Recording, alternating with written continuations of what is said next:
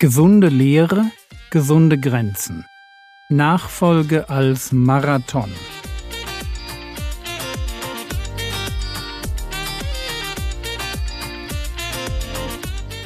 Theologie, die dich im Glauben wachsen lässt, nachfolge praktisch dein geistlicher Impuls für den Tag. Mein Name ist Jürgen Fischer und heute geht es um die Welt. Kommen wir zum Ende unserer Betrachtungen rund um das Thema gesunde Grenzen.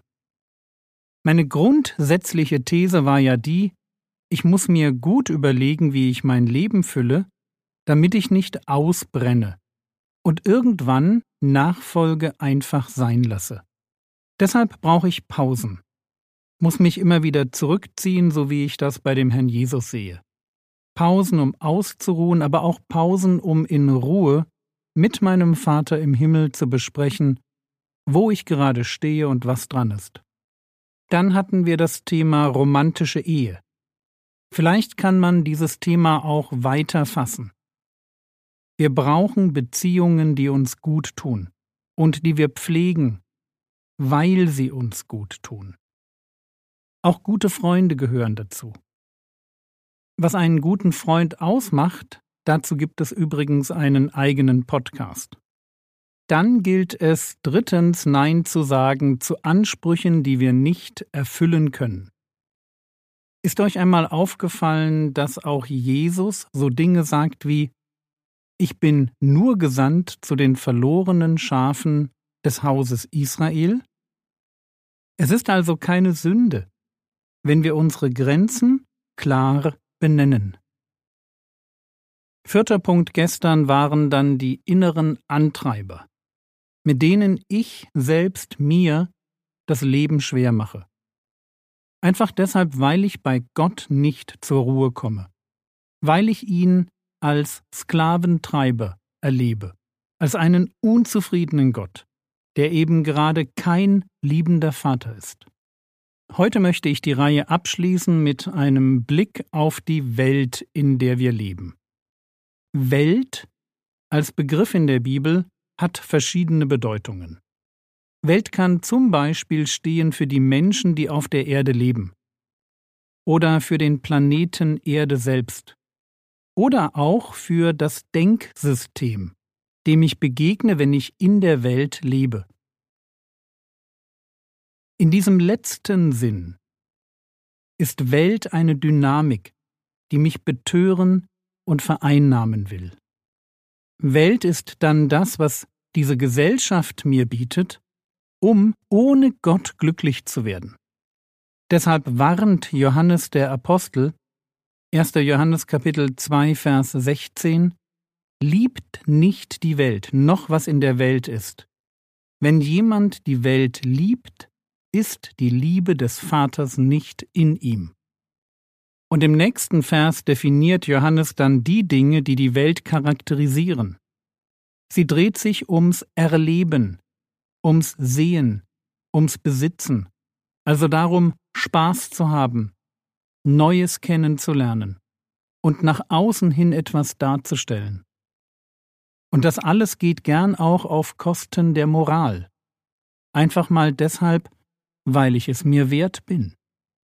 Und wenn es um Grenzen geht, die ich aufrichten muss, um in diesem Leben, was den Glauben angeht, keinen Schiffbruch zu erleiden, dann muss ich tatsächlich dafür sorgen, dass die Welt mich nicht mit ihren Ideen und Zielen vereinnahmt.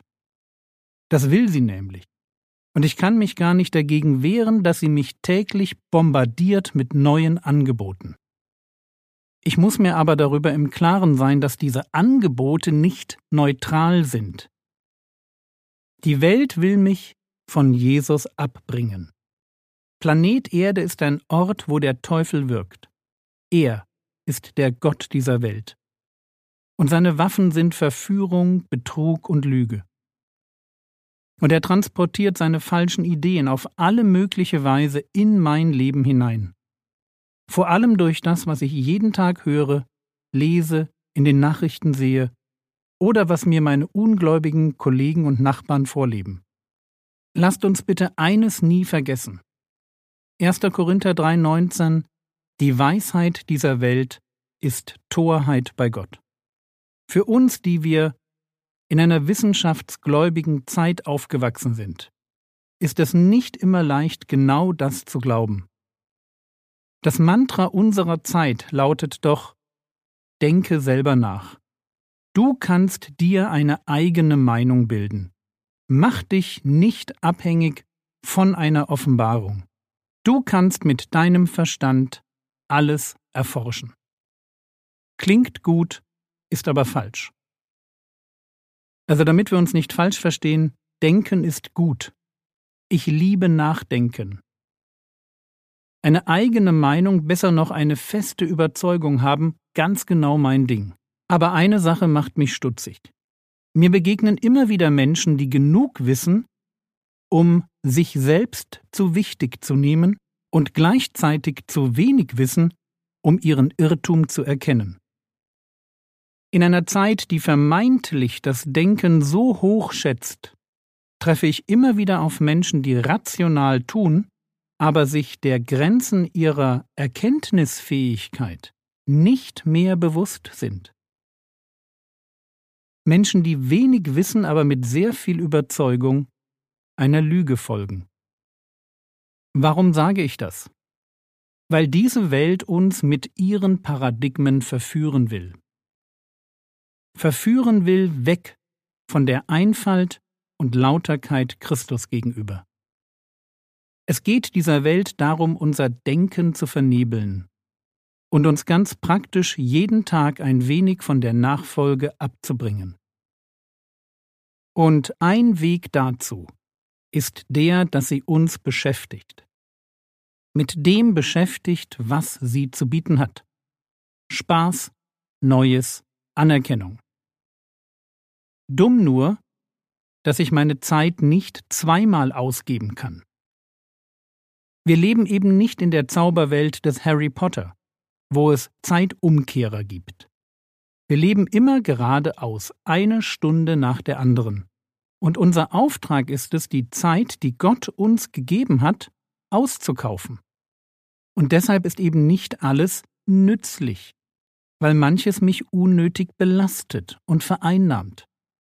Ich muss im Hinblick auf die Möglichkeiten, die mir diese Welt bietet, ganz nüchtern und zurückhaltend sein. Paulus kann Folgendes schreiben, 1. Korinther 7, Vers 29. Dies aber sage ich, Brüder, die Zeit ist begrenzt. So und weil die Zeit begrenzt ist, wird der Apostel erklären, darf sich mein Leben nicht um meine Ehe drehen, um meine Sorgen und Ängste, meine Freude oder meinen Besitz. Diese Dinge dürfen nicht der zentrale Fokus sein. Und das darf eben auch nicht die Welt sein, in der ich lebe. Deswegen 1. Korinther 7, Vers 31 Und die, die Welt nutzenden, als benutzten sie sie nicht, denn die Gestalt dieser Welt vergeht.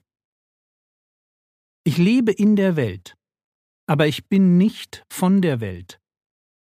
Ich teile weder ihre Werte noch ihr Schicksal. Und deshalb nutze ich die Angebote der Welt wie einer, der das eigentlich nicht will. Ich lebe in Distanz zur Welt. Ich weiß, dass sie es nicht gut mit mir meint. Ich weiß, dass diese Welt vergehen wird. Sie besitzt keinen ewigen Wert. Der Nutzen ist begrenzt, sehr begrenzt wie Paulus das so herrlich über den Sport sagt. Zu wenigem Nütze. Und so nehme ich es mir vor, mich nicht von dem, womit mich diese Welt beschäftigen will, vereinnahmen zu lassen. Wie das geht, sieht wahrscheinlich bei jedem etwas anders aus. Wir können uns nicht aus der Welt verabschieden. Mönchtum ist keine Lösung aber wir können nachdenken und uns täglich darüber Rechenschaft geben, ob das, was wir tun, wirklich nützlich ist und uns auf dem Weg der Nachfolge noch voranbringt. Wie formuliert Johannes 1. Johannes 1, Vers 17 Und die Welt vergeht und ihre Begierde. Wer aber den Willen Gottes tut, bleibt in Ewigkeit.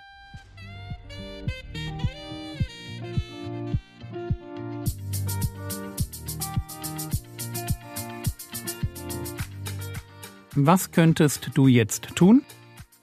Du könntest kurz darüber nachdenken, welche Podcast-Episode in dieser Woche dich am meisten herausgefordert hat. Über welches Thema musst du weiter nachdenken? Das war's für heute. Und wenn du es noch nicht getan hast, dann bete doch heute für den Prediger, der am Sonntag in deiner Gemeinde predigen wird. Der Herr segne dich, erfahre seine Gnade und lebe in seinem Frieden. Amen.